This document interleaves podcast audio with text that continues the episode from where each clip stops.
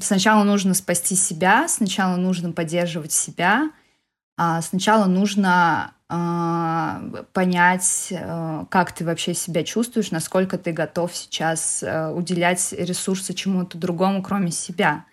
Потому что сначала надеваем маску на себя кислородную, да. потом на ребенка. Это важное правило. Да.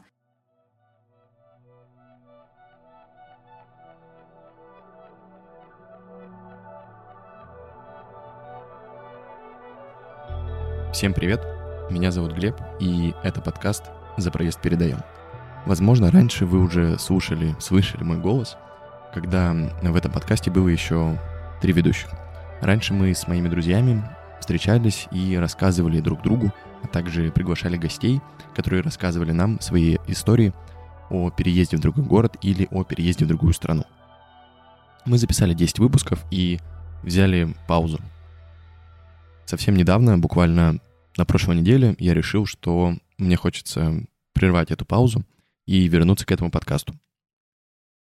Но так как сейчас мы живем немного в другой реальности, и после 24 февраля 2022 года страна наша находится в совершенно других условиях, я решил, что мне хочется продолжить рассказывать истории и также сохранить тему переездов. Но предпосылки к переезду или же наоборот к тому, чтобы остаться в той стране или в том городе, в котором находятся и будут находиться мои гости, предпосылки сейчас совсем другие.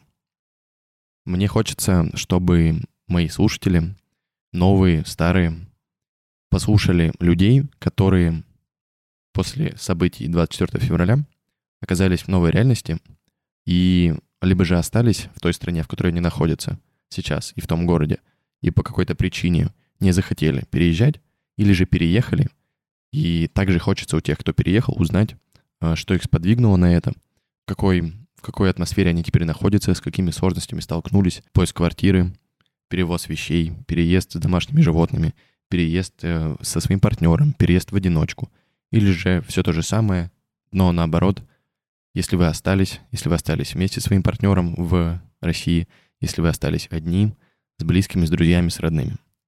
И вообще цель, цель э, этих новых выпусков подкаста «За пресс передаем» — дать людям возможность услышать, с одной стороны, и выговориться с другой стороны, чтобы и те, и другие поняли, что мы с вами такие не одни, что есть похожие истории, и каждый сейчас проживает действительно непростое время — но мы можем поддержать друг друга.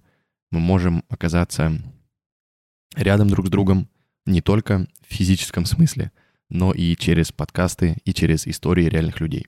Я надеюсь, что эти выпуски станут, возможно, для вас немного с какой-то стороны терапевтичными и уж точно каким-то образом поддержат Обязательно под этим выпуском и у себя в телеграм-канале я оставлю все доступные ссылки.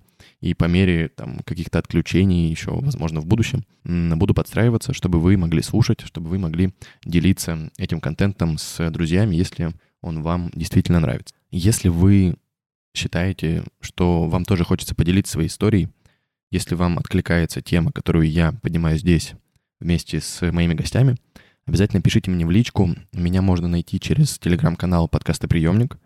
Там в описании есть мои контакты. Или же э, просто написав мне на почту, которую я оставлю под описанием в этом выпуске. Ну что, мне кажется, пора переходить к первому выпуску второго сезона подкаста «За проезд передаем».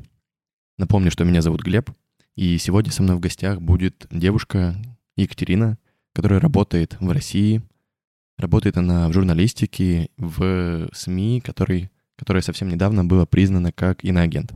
И поэтому по просьбе Кати я не буду произносить название этого СМИ, дабы избежать каких-то неприятных последствий для нее. Катя сейчас живет в России, работает в России и планирует оставаться в России, несмотря на события, которые происходят здесь и сейчас.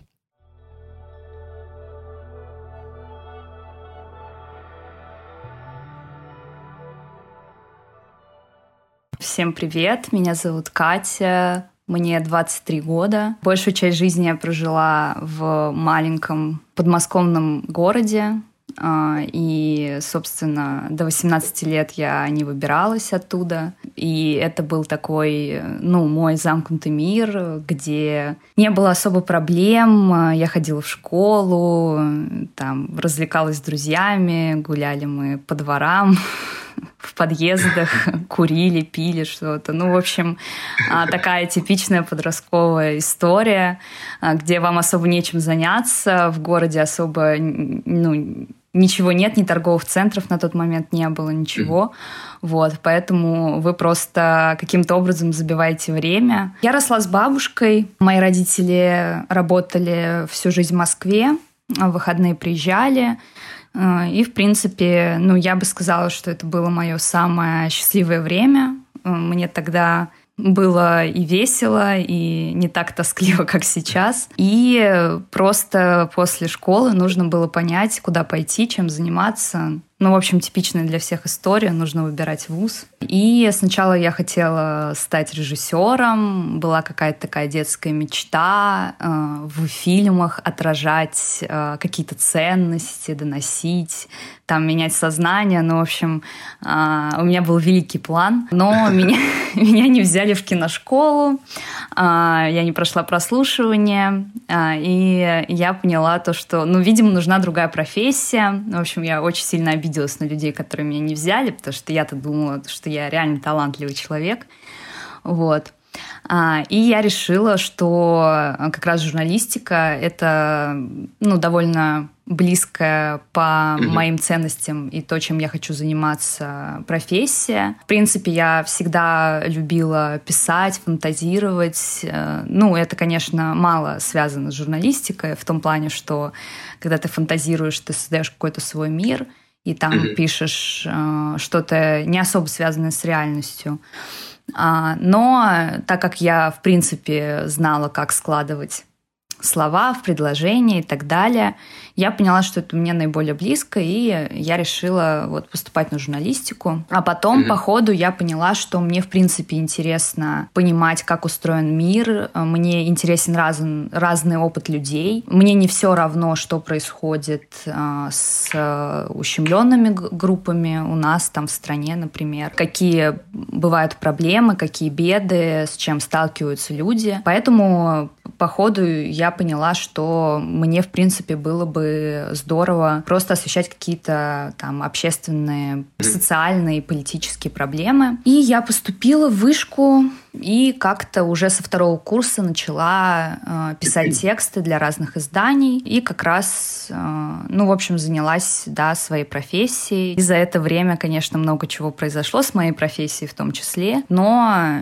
мне до сих пор это очень близко, и это до сих пор, мне кажется, меня спасает в том плане, что даже в самые кризисные ситуации я понимаю, что мне нужно делать. Просто фиксировать реальность, просто пытаться доносить информацию. Все это как бы мои полномочия, и здесь они mm-hmm. заканчиваются. Ты, ну, как-то сразу оказалась в независимом СМИ, или ты прошла еще какую-то череду там СМИ, там условно зависимых от каких-то организаций или от государства? Я сразу понимала, что мне нужно независимое издание, ну, потому что уже тогда мне не особо было близко такое вот именно зависимость от государства в любых планах в том числе финансовом. Вот, повезло, что э, мне не приходилось никогда выбирать э, между тем, да, типа получать большую зарплату там в каком-то э, федеральном издании или же просто уходить из профессии. У меня такого выбора не стояло. Э, ну и хорошо, мне, ну я правда знаю, что мне просто повезло. Мы сейчас находимся в 2022 году, и я честно скажу, что меня, мне не то чтобы это не нравится, я, мягко говоря, в шоке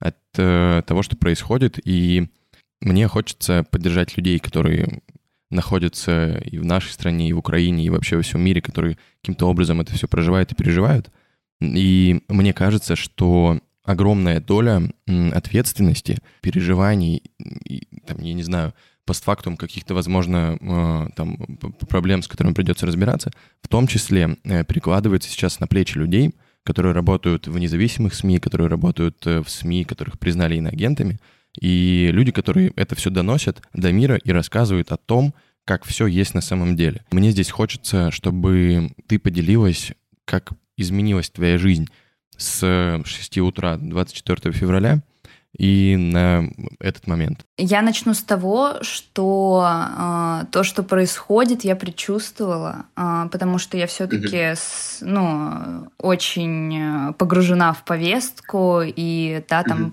писала и до этого много новостей о том, что такое возможно и такая угроза будет. И моя жизнь начала меняться еще, ну, наверное, за пару недель до этого – когда э, я просто э, как-то внутренне предчувствовала, что сейчас э, будет такая точка невозврата и что mm-hmm. да там э, это все выльется в какое-то насилие и это будет э, просто ну, тем рубежом, который разделит да, нашу жизнь на до и после. Я поругалась с большим количеством своих друзей, uh-huh. еще до 24-го, потому что я не могла спокойно продолжать свою жизнь из-за этого предчувствия. И я постоянно это упоминала в разговорах или в переписке. Я встречалась с таким мнением, что я нагоняю э, просто истерию, mm-hmm. и что это все и западные СМИ в том числе нагоняют эту истерию это все нереально, этого не, не произойдет. И просто я человек, э, да, там, с искаженным больным взглядом, ну, просто mm-hmm. так случилось то, что я несколько лет нахожусь в такой затяжной депрессии. Ну вот, к сожалению, мой депрессивный взгляд оказался реальностью. Mm-hmm. Я оказалась в какой-то изоляции, потому что я э, разорвала связи с достаточно близкими мне друзьями, подругами. И когда случилось 24 февраля, я до сих пор помню, я открываю глаза. Это было как раз в 7 утра. Мне еще не надо было вставать, но я просто открыл глаза. Я полезла в телефон, это все увидела, и я поняла, что мне сейчас нужно будить э, любимого человека и говорить, что началось то, что сейчас нельзя произносить это слово. И я просто не могла в это поверить потому что я росла на стихах о том, как нельзя повторять а, те события, которые сейчас происходят. Я встречалась с ветеранами, я там выступала на каких-то конкурсах, которые были вроде как за то, чтобы во всем мире был мир. Меня в это вкладывали взрослые вокруг, и в очередной раз э, взрослые меня очень сильно обманули, и мир меня очень сильно обманул. И с тех пор, во-первых, ну чисто в рабочем плане стало намного больше работы. У меня увеличился рабочий день в два раза, потому что я просто должна помогать э, редакции. Все mm-hmm. на такой действительно мобилизации, мы это называем, мобилизации mm-hmm. ресурсов. Начиная с того, что с 24 февраля у меня ощущение, что это просто один сплошной день, который не заканчивается, потому что я пытаюсь э, поспать, но даже если если я сплю, моя усталость никуда не уходит. Очень сильно переживаю за своих родственников в Украине. Я вообще, в принципе, очень тесно связана с Украиной, и все свое детство, ну, мы по три раза, мне кажется, с родителями туда ездили, потому что у моего отца там жила и мама, там сейчас э, его сестра с э, мужем, его племянник. Моя жизнь изменилось так, что mm-hmm. все мое будущее, которое я себе простраивала, вот сейчас я иду на иллюстрацию, заканчиваю, у меня будет еще одна работа. У меня были какие-то планы, э, возможно, поучиться годик за границей, э, тоже на, на том же самом, ну, что-то связанное с медиа. У меня были планы через лет 5-7 а, полноценно, ну, как-то завести семью, то есть с моим партнером, там, допустим, ну, ребенка родить. Ну, то есть у меня были планы, там, купить себе дом, в котором я буду жить. А, и все это будущее, оно рухнуло за раз, потому что теперь этого будущего как будто бы у меня нет, как будто бы у меня его отняли без разрешения потому что решили, что ну, где-то там, оказывается, была какая-то угроза, которую нужно каким-то образом нейтрализовать. Со мной это никто не согласовывал, никто не согласовывал с моей семьей, которая и так сейчас в тяжелом положении. Никто не согласовывал то, что, да, там мои родственники в Украине теперь вынуждены прислушиваться к каждому звуку, падать на пол при воздушных тревогах, надевать каски. И, если честно, я просто очень надеюсь, что это мой больной сон, и он скоро закончится, я открою глаза, и на самом деле этого всего нет. Но кажется, это, это не мой больной сон, вот в чем дело. Мне пришлось выбирать, уезжать отсюда или остаться. Мне пришлось делать те выборы, которые я бы не хотела делать в свои 23 года. Я бы ну, не хотела об этом всем думать, но я просто в таких обстоятельствах, что я вынуждена думать и о том, как, э, ну, какая угроза может быть для моих близких, для меня самой. Э, у меня несколько дней была паранойя, жуткая, потому что мне казалось, что вот прямо сейчас за мной придут, и 15 лет в тюрьме, и нужно к этому mm. как-то срочно подготовиться, хотя как ты подготовишься к тюрьме, я не знаю. Ну и вдобавок к этому уезжают мои друзья, какие-то оставшиеся, с которыми я поддерживала контакт. Они уезжают, и ощущение у меня было, что я здесь просто остаюсь одна, mm-hmm. а вокруг люди с дубинками а, и оружием.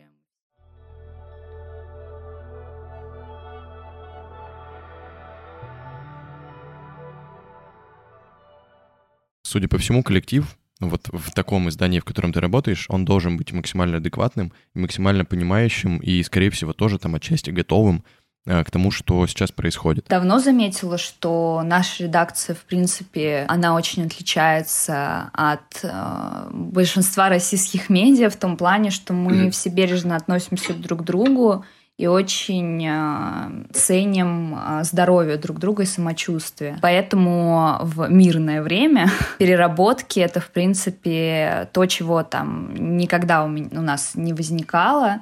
То есть все пытались распределять максимально нагрузку а, среди друг друга так, чтобы никто не перерабатывал. Ко всем членам коллектива, ну, как бы это правило действовало. И, в принципе, когда я только туда пришла, а, ну, я как бы работаю дистанционно, и большинство моей команды находится не в России, но, несмотря на это, когда я только пришла, э, мне каждый день а, звонила моя редакторка, спрашивала о моем самочувствии, спрашивала, какие у меня сложности, вопросы. В общем, в этом плане ну, было полное ощущение, да, что э, к тебе проявляют внимание, заботу, и что ты как бы важная часть этого коллектива. Сейчас понятно, mm-hmm. что первая сложность, которая возникла, это то, ну, вот тот выбор, уезжать мне или оставаться, потому что редакция очень беспокоится за мою безопасность, а, и мне, в принципе, спрашивали меня, какие у меня планы, собираюсь ли я уезжать, но у меня проблема в том, что я, ну, как бы не могу уехать, и по ряду там личных причин, потому что у меня тут вся семья, а, и у меня отец только начал ходить на реабилитацию. Ну так получилось, что он потерял ногу, и сейчас ему сделали протез, mm-hmm. и вот он учится ходить заново. И, в принципе, там мои родители, они всю свою жизнь бросили на то, чтобы купить жилье в Москве, чтобы у них был свой дом. И понятно, что они оттуда не уедут какие-то новые проекты здесь все равно образовываются. И я просто понимаю, что у меня вообще нет сил, и просто ну, нет этого а, как будто бы морального права все это бросить. И поэтому я сказала редакции, что я остаюсь здесь. Хотя, конечно, они прям очень сильно за меня переживают. Редакция работает 24 на 7. Просто люди друг друга сменяют. У нас постоянные какие-то онлайн эфиры. Мы там пытаемся максимально да, передавать всю информацию, ну, как бы с обеих сторон. Естественно, мы пытаемся быть объективными. Но э, я бы сказала, что да, э, в это сложное время все равно мы пытаемся заботиться друг о друге, чтобы когда, если это закончится, у нас были силы продолжать свою работу и дальше. Это, правда, очень про заботу и очень ценно. И мы у себя в компании также, и там и среди друзей тоже постоянно стараемся какими-то способами друг друга поддерживать. Есть э, друзья, которые уехали, да, там друзья, знакомые, возможно, коллеги. Как вообще они там себя чувствуют? После еще 24 февраля у меня был рабочий выезд в Турции. И мы несколько дней проводили да, там с коллегами, в том числе журналистами-правозащитниками. И прямо при мне, в принципе, люди принимали решение возвращаться обратно в Россию или нет. И это, конечно, с одной стороны, меня очень разбивало, потому что по итогу я одна приехала а, в Россию. вот. И это было, ну, страшно. То есть такое ощущение, как будто бы а, меня отправляли на поле боевых действий, меня просто провожали mm-hmm. чуть ли не со слезами на глазах. И в Турции, и в Грузии сейчас э, довольно много э, людей из России, которые там готовы тебе э, оказать какую-то помощь, подсказать с чем-то. То есть там уже есть комьюнити людей, к которым ты можешь mm-hmm. обратиться. И это, конечно, я думаю, очень спасает. Потому что если ты едешь просто в никуда, в незнакомую страну, и ты не знаешь, сколько ты там проведешь времени, ты не знаешь, э, это на несколько месяцев, на год или на несколько лет. Это может э, тебя очень сильно нервировать. Это я уже молчу о том, что ты оставляешь здесь все свое имущество, а, там дом, машину, ну еще что-то. Возможно, там животных своих, я знаю, что некоторые оставляли, там пристраивали, mm-hmm. потому что просто ну, не могли их перевести потому что там нужны дополнительно прививки срочно, еще что-то, документы. Но, как я понимаю, сейчас у них там все более-менее нормально, потому что они там смогли себе заранее снять жилье, а, и, в принципе, как-то более-менее обжиться. Ну, с учетом того, что они все равно работают дистанционно, удаленно, это, да, там как-то не особо э, в этом плане их выбило из жизни. Сейчас моя подруга вот готовится улетать через несколько дней. Тоже она долго мучилась э, и не знала, улетать или нет, оставаться.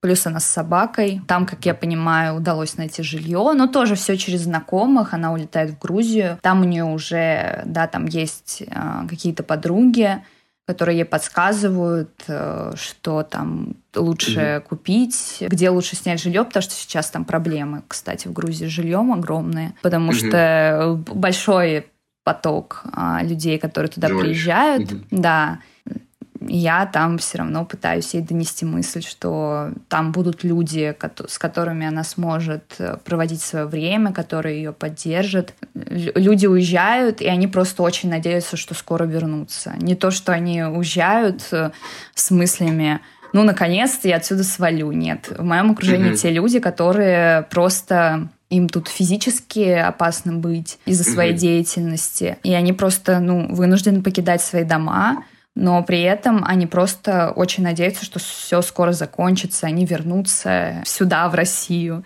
и продолжат де- делать то, что дел- ну, делали. Они может быть, э, там помимо работы у тебя есть э, еще какие-то способы отвлечься, переключиться, отдохнуть и выдохнуть? Я успела себе подобрать терапию до всего этого. То есть я ее принимаю уже несколько месяцев, э, и я уверена, что да, там эти таблетки мне точно помогают. Я начинаю с этого, потому что э, я знаю, что людям с различными расстройствами, к сожалению, чаще всего для того, чтобы хотя бы просто встать и хотя бы просто подумать а, о том, а, да, там, как чем себя вытаскивать из таких состояний, каких-то там панических атак или, ну, в моем примере у меня просто было несколько попыток суицида, поэтому без медикаментозного лечения я бы просто не смогла существовать. Mm-hmm. Поэтому э, в первую очередь я очень рада, что я успела вовремя, да, там обратиться за помощью до всего этого, когда от меня максимально требуется какая-то собранность, э, работоспособность а, и начать принимать терапию. Поэтому здесь как бы в этом плане я всегда пытаюсь да, там, помочь людям, дать контакты, куда-то направить. А, да, это даже ну, там, не про психиатра, а про психотерапию, потому что это действительно то, что очень поддерживает а, и помогает оставаться просто в адекватном состоянии, просто а, в ну, как я это называю, типа, вот мое нормальное состояние, когда я могу работать, mm-hmm. и когда я могу выполнять то, что от меня требуется. Второе, мне очень помогло то, что я начала рисовать практически все свое детство. Я проходила художественную школу, я ее закончила, но а, она напрочь отбила мое желание рисовать, потому что всякие вот эти вот академические штуки, а, супер правильные линии, в принципе, правила меня всегда очень бесили. Но потом я узнала, что, в принципе, в искусстве может не быть правил, и что ты можешь выражать себя как хочешь, а, как у тебя получается — и я просто пошла на иллюстрацию, вышку, чтобы просто вот вернуть себе этот навык э, и, возможно, найти какой-то свой стиль, в котором я смогу ну, там, что-то создавать э, и для своих текстов, и просто, в принципе, как такая, э, ну, ощущение, что mm-hmm. если что, у меня вот будет еще одна работа, и я смогу там себе на кусок хлеба заработать. Поэтому сейчас меня это отвлекает, то есть когда я рисую, я, в принципе, в какое-то безвремени такое вхожу, когда ты просто mm-hmm. э, в каком-то совершенно у тебя как будто бы другая часть мозга вот работает, э, и у тебя ты просто в это погружаешься, какой-то поток, и просто не существуешь вот в данный момент, как бы в данной точке, и вот все какие-то mm-hmm. страхи, все, что происходит в мире, оно как бы отступает. Поэтому, мне кажется, и в принципе, когда я там с коллегами общалась, э, я знаю то, что многие вот перешли на такие способы, что-то делать руками. Кто-то шьет, uh-huh. кто-то а, там, не знаю, лепит из пластилина. Все, да, там, на что ты способен, к чему тебе там душа лежит. Мне кажется, вот что-то делать руками, видеть моментальный какой-то результат сейчас э, от твоей деятельности, вот это очень э, спасает, мне кажется. Третье, конечно, то, что ты уже сказал, какие-то рутинные штуки, которые, да, там всегда были в твоей жизни, которые составляют там твой день. Это, mm-hmm. например, ты привыкаешь, ну, у меня, например, так я встаю, и перед работой я себе все время варю кофе, э, выпиваю, иду на балкон, выкуриваю сигарету. Mm-hmm. И это как бы вот мой распорядок дня. Дальше, когда я ну, отработала, я обычно там выхожу на улицу, mm-hmm. прохожу какой-то свой привычный маршрут или наоборот его меняю. Ну, в общем, просто гуляю. Я сейчас живу в спокойном городе, как бы не в Москве, как бы в своем родном городе. Здесь довольно мало людей, и все, в mm-hmm. принципе, как бы ничего не меняется. Здесь вот как было там в моем детстве. Стабильность. Да, да, абсолютно. Так и сейчас. Э, в принципе, более-менее те же люди, те же дома, те же здания. Ты просто идешь, и это тебя вот как-то успокаивает эмоционально. Ну, то есть прогулка для меня там тоже важно. Хотя бы раз в день куда-то выбраться, погулять. Это создает ощущение контроля, хотя бы над своей жизнью, mm-hmm. потому что mm-hmm. то, что происходит глобально, ты на это ну, к сожалению, да, ты прямо сейчас это не остановишь, ты никак не можешь на это повлиять. И вот такие кризисные моменты, это особенно обостряются, да, у людей, которые все-таки, ну, я называю социально ответственны, то есть им очень больно за все, что происходит. А, они там эмпатичные, очень чувствительные. Ну вот я, к сожалению или к счастью, такой человек. Вот, и мне, в принципе, там Моя психиатрка говорит, что а, я работаю, ну, как бы там, где мне запрещено работать по моим, а, как бы, характеристикам. Я слишком чувствительная вообще. Мне нужно в творчество больше. Вот, поэтому э, я это все, все время про себя помню и просто стараюсь э, хотя бы то, что вот вокруг меня, э, что я могу проконтролировать. Я могу хотя бы в своем доме убраться или что-то новое сюда купить, mm-hmm. что-то украсить. А, что еще могу? Ну, там, позвонить, поговорить с близкими, а, спросить, может быть, нужна какая-то помощь. Как-то порадовать. Э, вот было 8 марта, я все равно купила там маме подарок. Об этом тоже не, зах... не хотелось забывать, хотя, понятно, никакого ощущения праздника не было но хотя бы я чуть-чуть сделала приятно. Могу поинтересоваться, как там мои друзья себя чувствуют. Может быть, какая-то помощь нужна вот прямо сейчас. То есть это хотя бы в зоне моей ответственности, это хотя бы то, что я могу сделать, и mm-hmm. то, что принесет результат. Кто-то порадуется, кому-то станет легче. Да самому себе тоже важно, да. Как бы самая главная мысль, которую я пронесла через там годы депрессии и какого-то ну, попыток с этим побороться, это то, что сначала нужно спасти себя, сначала нужно поддерживать себя, сначала нужно понять, э, как ты вообще себя чувствуешь, насколько ты готов сейчас э, уделять ресурсы чему-то другому, кроме себя.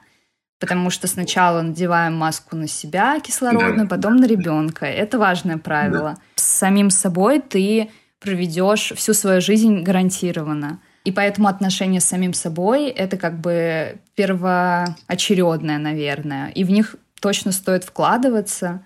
Поэтому искать какие-то способы отвлекаться, приносить себе хоть немножко удовольствия, это, мне кажется, не стыдно сейчас. Это, наоборот, то, что поможет вам делать какую-то работу, которая, да, там, сделает вклад в благосостояние других, самочувствие других. Просто сначала нужно как-то стабилизировать себя. Огромное спасибо, что ты нашла время, нашла силы в свой выходной день, единственный на неделе. Опять же, да, посвятить время тому, чтобы обсудить все, что сейчас происходит с тобой, происходит вокруг тебя. Спасибо тебе за то, что ты выполняешь действительно сложную там, и стрессовую, и, к сожалению, опасную работу в наше время. Та правда, которую вы доносите, та правда, которую ты доносишь, и те силы, которые ты на это тратишь, я уверен, что это действительно помогает людям, которые читают, которые слушают, которые смотрят, которые послушают этот выпуск. Я тоже верю, что рано или поздно у нас все будет круто, и это мы будем вспоминать как очередной урок, который не нужно ни в коем случае повторять.